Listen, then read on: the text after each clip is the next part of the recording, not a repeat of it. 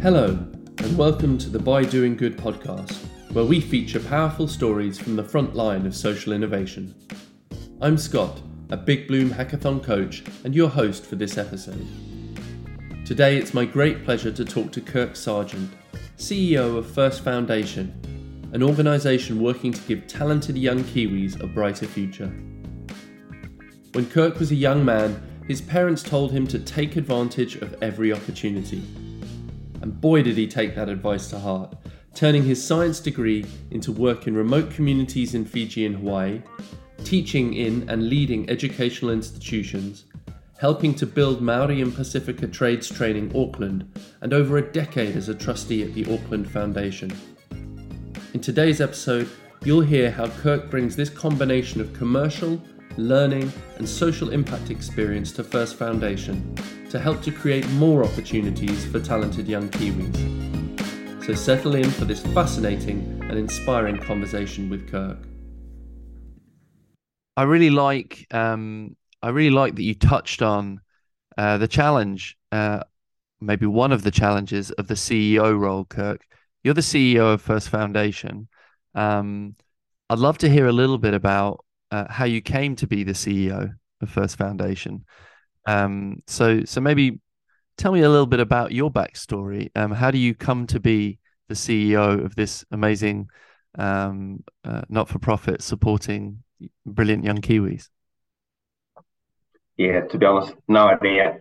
It's uh, it was it, has been it's been a lovely journey actually, but I you know, if you if you look at my whole whole life story, I've um, lived a very privileged life in terms of my work career. Um, you know, if you go go back to, you know, one of the things my parents taught me is take take advantage of every opportunity, and I did, and it's kind of led to a very non-linear career. So I finished university uh, with a science degree, and part of that, well, I didn't finish, but part of it was actually you needed to go out and work in the real world uh, environment. So I had a I had a good mate who was Fijian, so one of the Fijian islands, who owned quite a bit of land up there, and he, we were talking one day. He was you know quite keen on building some fish farms. So the the short story there is I ended up up in the Fiji building fish farms for a couple of years on that journey. But when I you know I got, I got through that, um, and it was an amazing experience. It was like right in the outback, so you'd fly into Fiji um, Viti Levu, and then you would fly to one of the smaller islands, Vanua Levu, and then you would jump in a ute and you'd drive up a gravel road for a couple of hours, and then I'd hop in a dinghy and cross the, the largest river in Fiji. Yeah, I was, you know, reasonably fresh to traveling, and that was my first experience. And you're living there, and there wasn't even electricity. You know, it was it was great experience, and we we had to do a lot with a with very little. Fortunately, um, a D7 Caterpillar um, bulldozer can find a track through most things. So we managed to bring one of those in so they could do all the hard once we'd done all the survey. But um, that led me to realise that there was some practical skills in my life that I didn't uh, didn't have, and I um, I came back to New Zealand and thought I'd go into the building trade. So I did that um, and managed to land a, a job with a company that was doing some work up in the Hawaiian Islands I was a surfer at the time, which was just a dream job, really. So we um, went up to Hawaii and we're building houses. I was learning the trade and um, surfing breakfast, lunch, and dinner. So we did that for a, a three or four months, and then came back to New Zealand, continued building for a few years, and decided I wanted a bit more people contact. It was a very slow evolution into it. So people contact. So I went and worked with BellSouth, which is now Vodafone uh, as the digital area uh, and phones came through and um, was on a customer facing role there. Um, and all this all this time I was flatting with um, a woman I'd met at university.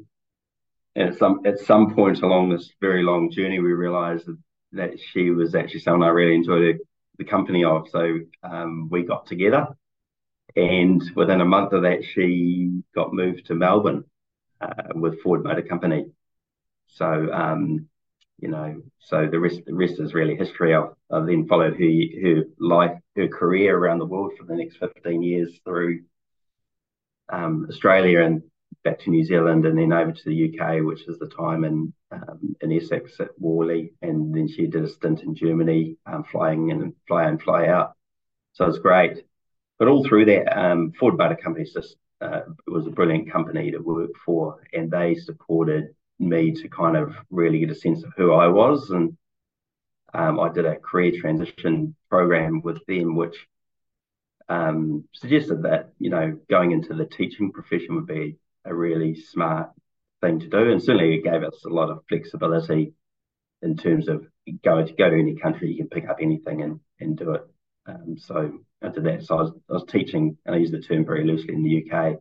Also through that, um, I had the opportunity to look at both secondary and, and the further education sector. And um, when Ofsted started assessing the further education sector, and there's a bit of change that was happening there, I was I saw an opportunity to, to get in and find out what really made things tick from a educational point of view. So um, we did that, and then my son was my son was born in the UK, um, and our our tug of home got very strong at that point. So we came back home and continued in education.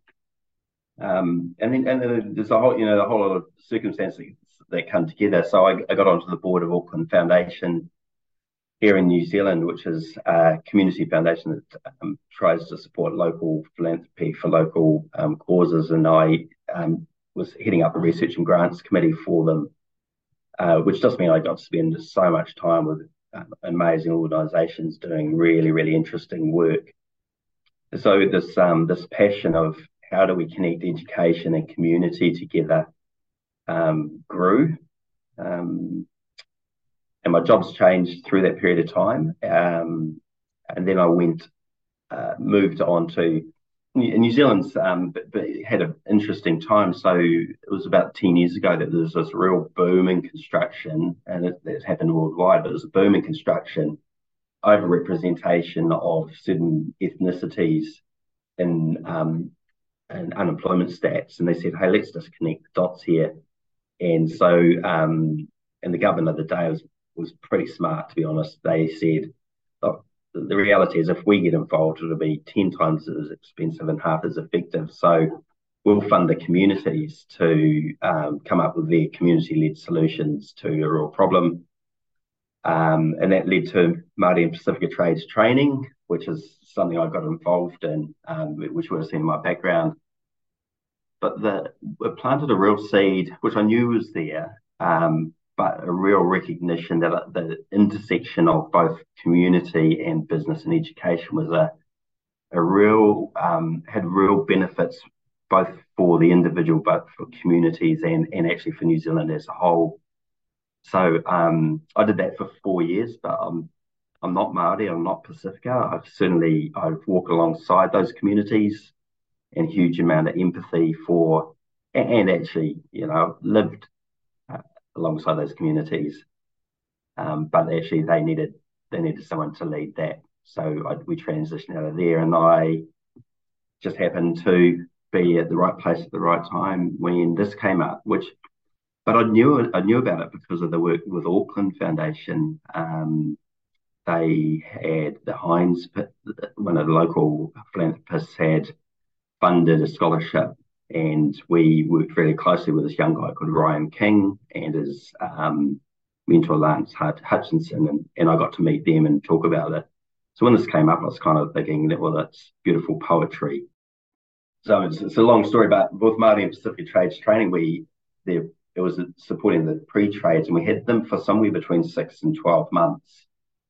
It was a great model. It was the same thing. It was community. It was business and it was education, but 12 months is not long enough. Whereas First Foundation, it's um, we've got four years with these amazing young people. So I, um, yes, I put my hat in the ring, and we collectively thought that that was a, the right thing for First Foundation going forward. I'm really struck, Kirk. First of all, thank you. Um, so so interesting. You know, I'm I'm I'm picturing you surfing morning morning, noon, and and, and night in uh, in Hawaii, and wondering why you gave that gig up. Um, you get a real sense, um, you know, that uh, maybe at each step you were just kind of following your nose, and you also had a had a feeling of like what skills do I want to develop? How do I want to roll up my sleeves and get kind of stuck in and be useful here? You know, and and you know, thinking about some of the the past uh, roles that you've had and the the you know what maybe on paper looks like okay, wait, he was over here and then he was doing this and then he was doing this, but there's a real thread running through there, and you know, it feels like a natural coming together of these different strands, actually, doesn't it? The the educational strand, the interest in in how is it that we go about doing that how do we support people in secondary, post secondary education? But then all this experience you had of like working in business. And then, as you said, you know, your life experience and your work experience, living in, working in, and, and working alongside some of the communities that First Foundation supports, it feels so natural now, now that we've had a little moment to get to know you. I'm like, well, he's the right guy for the job, right? I, I think I'm the right guy for the job. We've got, you know, we've got a lot of work to do, eh? still a lot of work to do, and it's and it's neat work and it's exciting work, and I'm passionate about it. I found it really interesting as well to to hear you kind of um, mention the the the length of time, you know, because four years is a long time. It's actually it's quite a long time to have with an individual. Um, has it always been four years? Has it always been that model? And I guess I'm curious, you know, what can you achieve in a four year period? So I'd love to hear a little bit about the work that you do with these incredible young Kiwis to unpack those questions, has it always been four years? I suspect it hasn't always been four years, and some of the stuff that we're looking at it suggests it was um, shorter.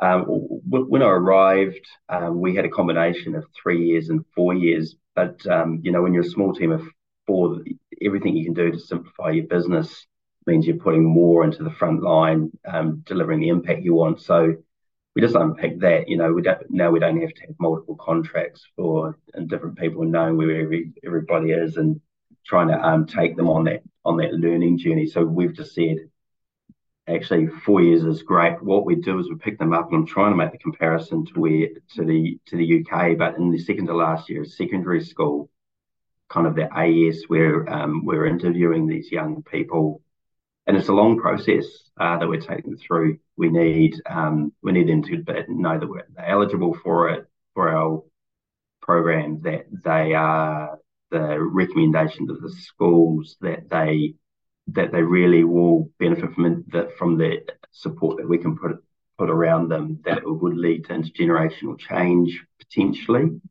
Just quickly, Kirk, in that process, are you are there are there is there a profile? Is there a characteristic? Is there a set of values that you're looking for in, in these individuals as well? Um, it's um it's, it's pretty simple uh, on the surface of it, but underlying there there are some yeah, there are some values. So we look at you know very transactionally we look at household income. Um, we look at uh, their academic performance in the year prior to them applying for us. Um, and then we're having a whole look at what is the community and leadership um, opportunities that they've taken up within their own communities or within the school environment. So, um, you know, those are the values that you're probably referring to, which is, you know, seeing themselves as being an important cog and making an ability to make a contribution.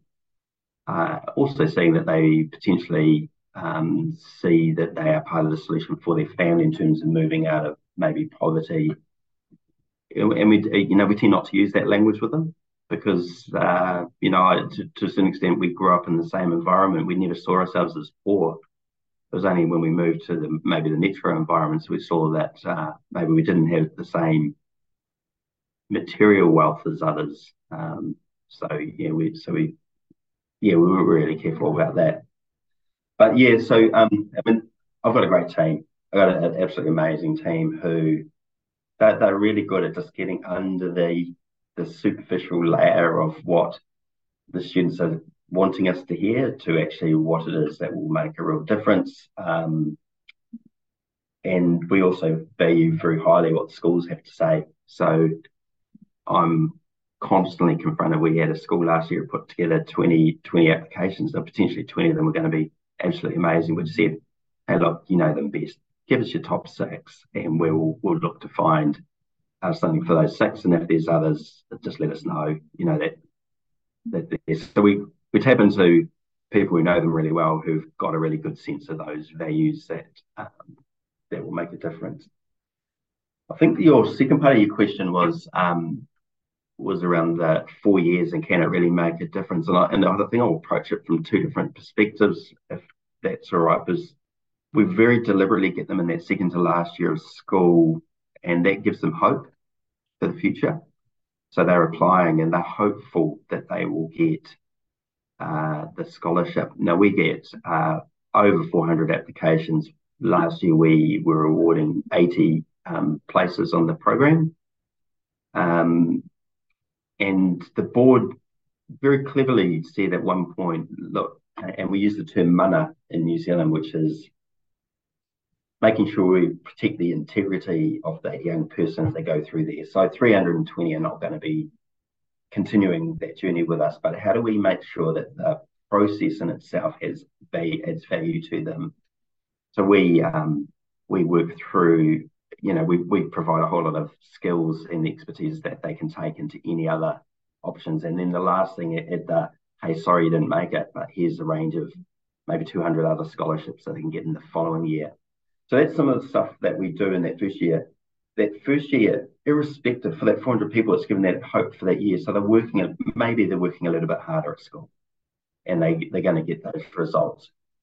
Then we award the 80. And, and actually, I would say that the most powerful moment in our whole scholarship is the moment that they open that envelope and they go, oh. And it's not First Foundation chose me because in terms of the process, they get interviewed by the scholarship partner as well. Um, so First Foundation chose me. This organisation, a big corporate, they chose me, and now I've got a mentor who thinks, you know, they're, they're committing to four years, uh, a four-year journey as well. And I think that is one of those really defining um, moments for that young person. And then we throw in that support behind them, which is all of the things that they may not be getting on a daily basis, uh, sitting around the kitchen table talking about, hey, what's this university gig actually like? And what do I need to be thinking about? And what are those decisions? And, you know, um, that we all take, many of us take for granted. So, um, and so that's kind of the, the start.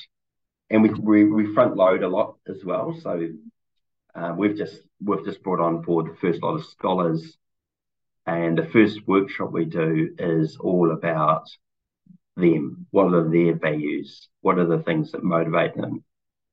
Because invariably, and you can you could probably guess this, if you ask a, a, secondary school student what career do you want to do, generally there's only ten careers that they choose, and we, you and I know that there are ten thousand careers out there yeah, just broad, just broadening their horizon in that regard as well, helping them to understand what are the, you know, what do you want in your life? What what lights you up? What makes you feel fantastic? What makes you feel like your gift is being given?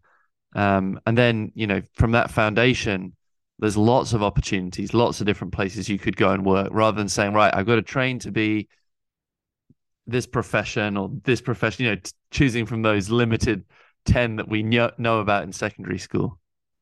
Yeah, exactly. And, and I think there's there's there's even more to it because they've applied they applied to us. I'm going to be a doctor, and this company is now standing by behind them, and they think that they're standing behind them because they're going to be a doctor. You know, the reality is this company is probably going. They're probably not going to be a doctor, but they're going to be great.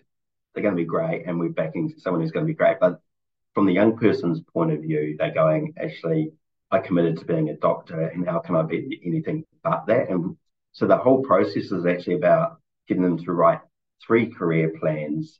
And then the last thing we leave them with is that we give you permission to choose. We we haven't talked that much about like the tangible aspects of the program yet. Yeah, we can chat a bit more about that, but I'm so struck already by First of all, this word hope.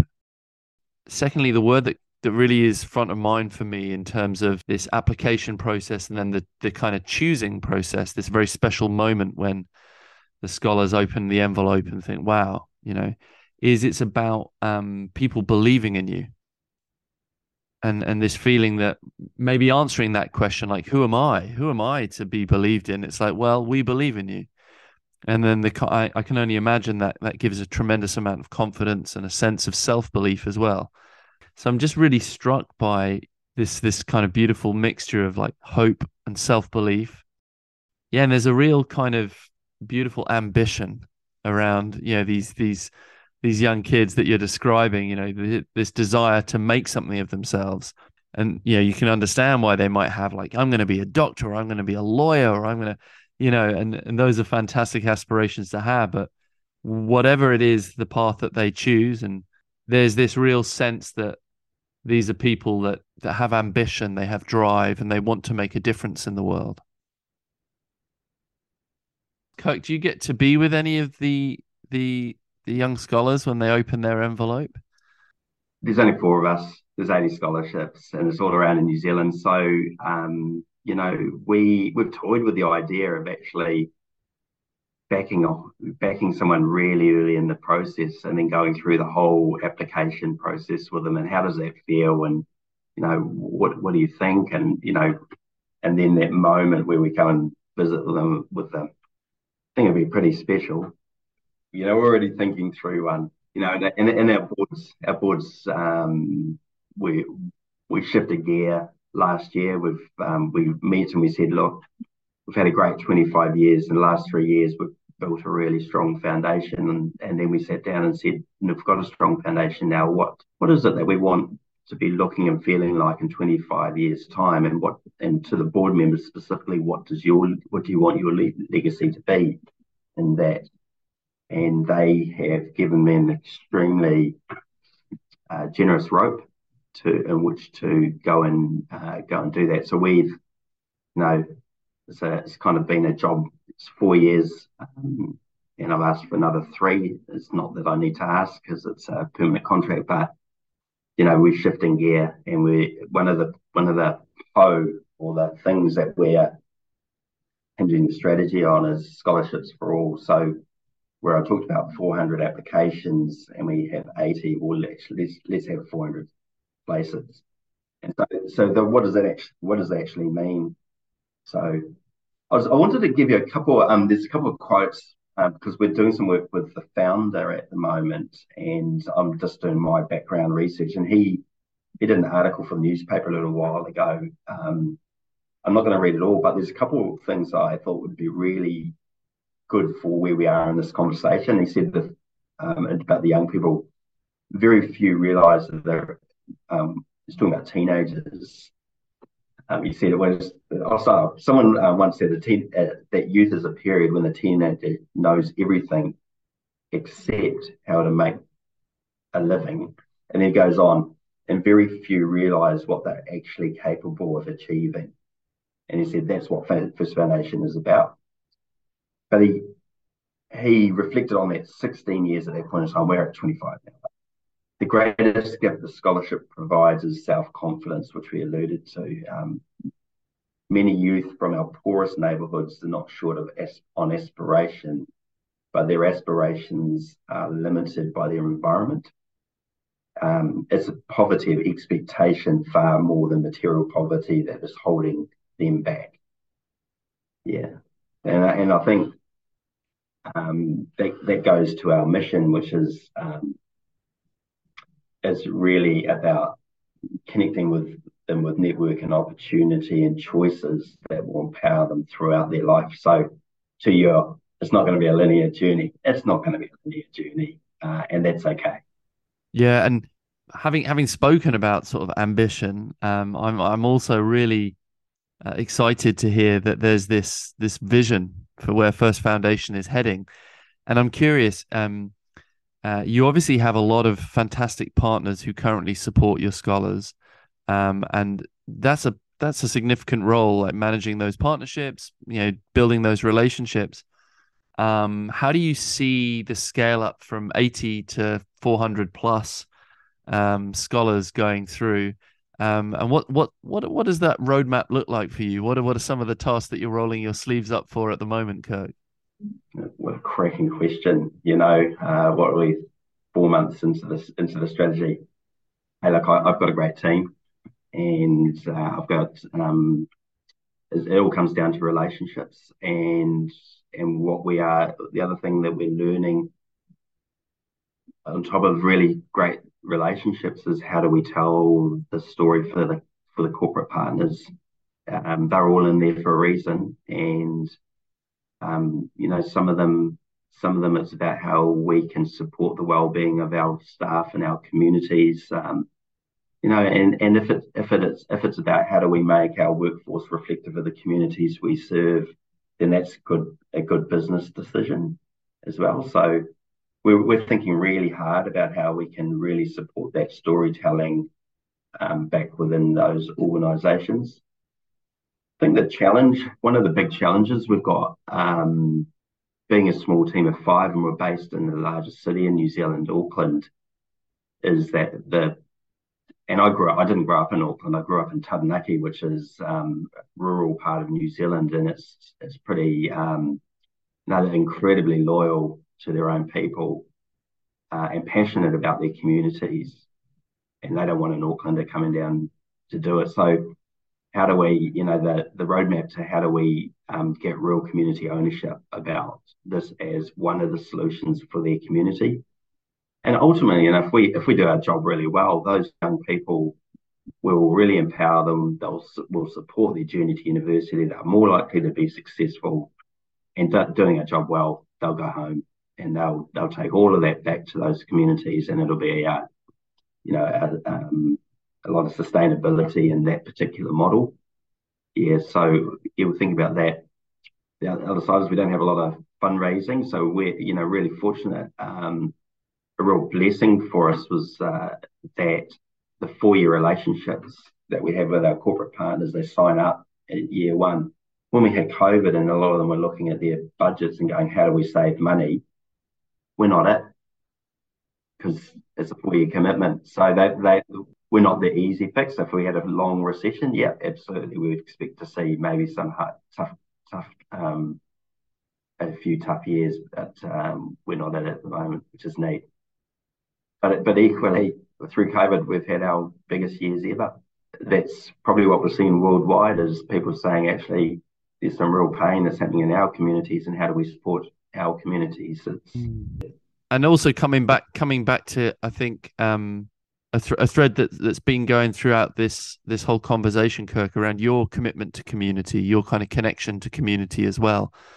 You know, success for you with First Foundation is not just about a number of scholarships or uh, more corporate partners or anything like that. It's about those individual stories, and it's also about generational shifts that can happen when communities kind of do it for themselves. Where do, where where do you think that comes from in you? Where where do you find community, and where do you feel a sense of community in yourself?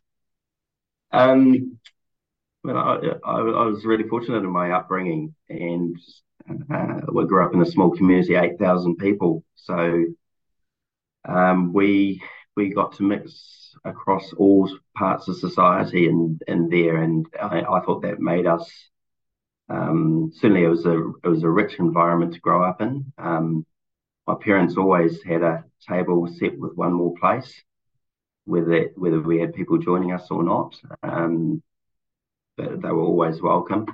Um, my parents and, and our family we we whangaid, which is a term we use in New Zealand too, is like fostering um, children when we were young. So my sisters now, uh, they must be 45, but they came to us when they were three and they, um, they're twins and they're, you know, an integral part of our family. They're, they uh, or their um, genealogy is from uh, Ngāti Nui, which is one of the Māori communities in Taranaki. And uh, I feel I feel very rich as a result of having that. So I think where does where does your community come from? Well, you know, I certainly know that it, was, uh, it came from the values of my parents about making sure that a home was open, that we were supporting the community in the best ways we were able to at that um, point in time. I think um, from a personal point of view, as I've as I've grown, I, I recognise that you know, New Zealand's a much better place when everyone's got the opportunity to participate fully in society and uh, where, where that doesn't happen or where there's large amounts of inequalities when we're feeling most insecure. Uh, that's not a not one a not a place I want my children to be able to uh, to grow up and to and so yeah yeah I had a neat upbringing. I'm I'm conscious of the language you've used as well, and you know, hearing you talk about this word poverty, for example, and how it's not really about poverty in the, in the, in that language, but I've also heard you talk about richness, and um and and what what constitutes being rich. You know, rich in community, uh, rich in experience, um, rich in hope, uh, aspiration, you know, and and all these other ways in which value is often missed or left off the table. So it sounds like the work that you do with First Foundation um, and the scholars that you support, you know, they'll also take forward that sort of sense of what does success really look like. Well, it's not just about having a piece of paper from a from a university. It's about the value you you give, uh, not just the value you get. Um, that really feels like it's at the heart of what the organization is doing. Yeah, really.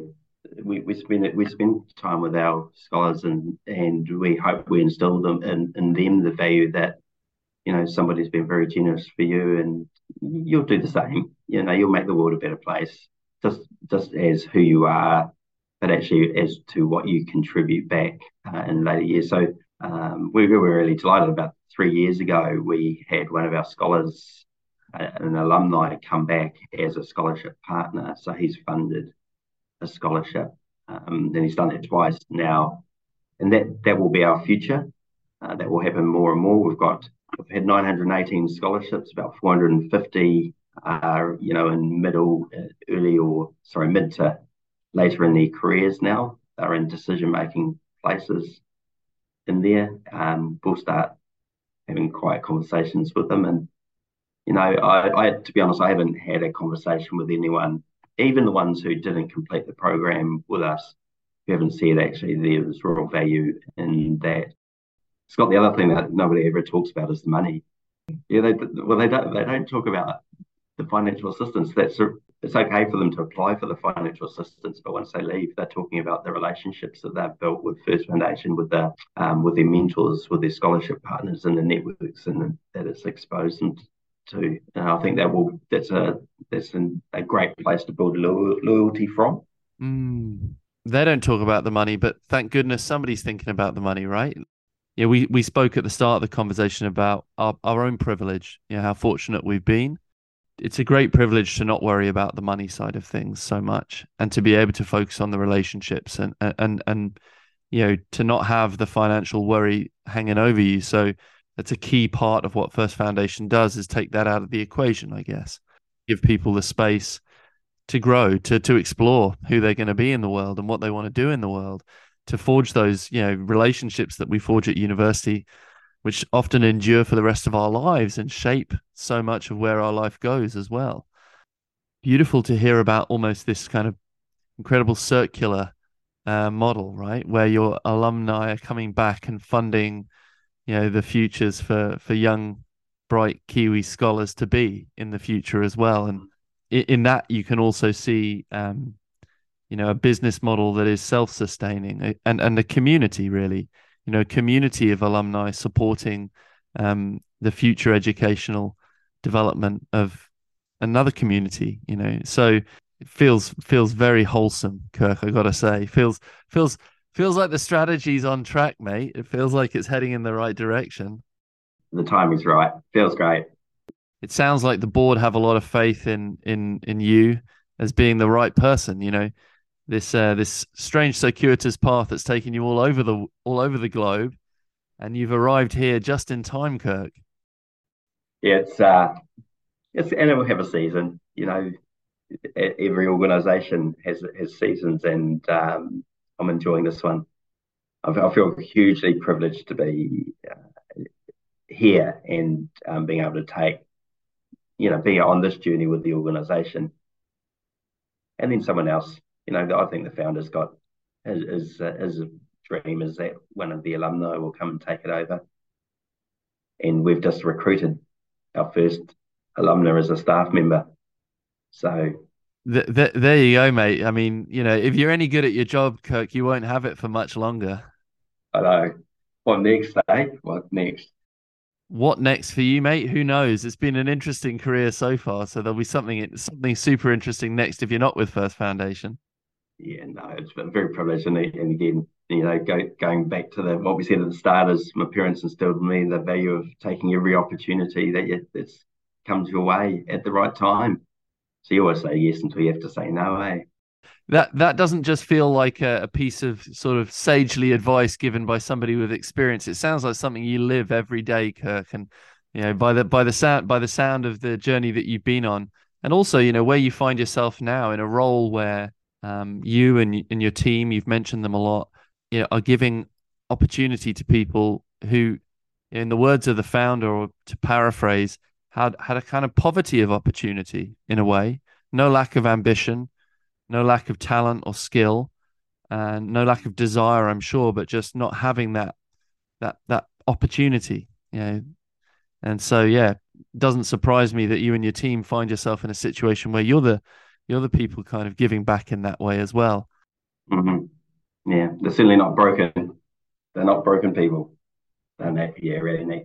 Kirk, I've been I've been absolutely loving having this conversation with you. Me too thinking about the hackathon that's coming up, and obviously, yeah, we don't want any spoilers, Kirk. We don't want to rush ahead to the hackathon yet. But um, how are you feeling about the hackathon? What are you curious about with the hackathon? And do you have a little bit of a sense of what people might come up with for First Foundation? We've got a we, we throw a, t- a phrase around the um the team a lot. Um, I'm glad you talked about curiosity because I'm constantly curious is one of our values in the organization. So, um, and hinged to that is that great ideas will come from anywhere. And so we uh, we're completely open. We've got, um, you know, I've kind of hinted to what might be on the cards and what the challenges are for us to be um, able to offer scholarships for all. But you know, there's there's stuff we know and there's stuff we don't know, and there's stuff we don't know that we don't know. And I, I think we're we're just really curious about what might be put on the table that could be like the thing that we could potentially gravitate. And then, you know, and then my then my job is to put that into a this is where we're heading, and then how do we how do we actually make that um, happen? And that's really that's a really exciting place to be. I'm um, and I know that I speak for the team, but we're not we're not precious. We're precious about New Zealand fulfilling its potential and the young people fulfilling our potential, but we're not precious about how we do that. So, um, you know, we're really excited about what the hackathon will, will enable for us. And the other thing is like, you know, there's going to be 30, 30 plus more ambassadors for First Foundation.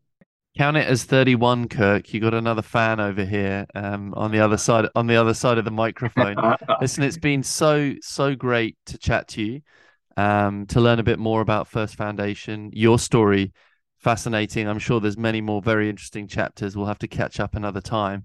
Um, but I'm wishing you all the best for the hackathon. I'm wishing First Foundation all the best.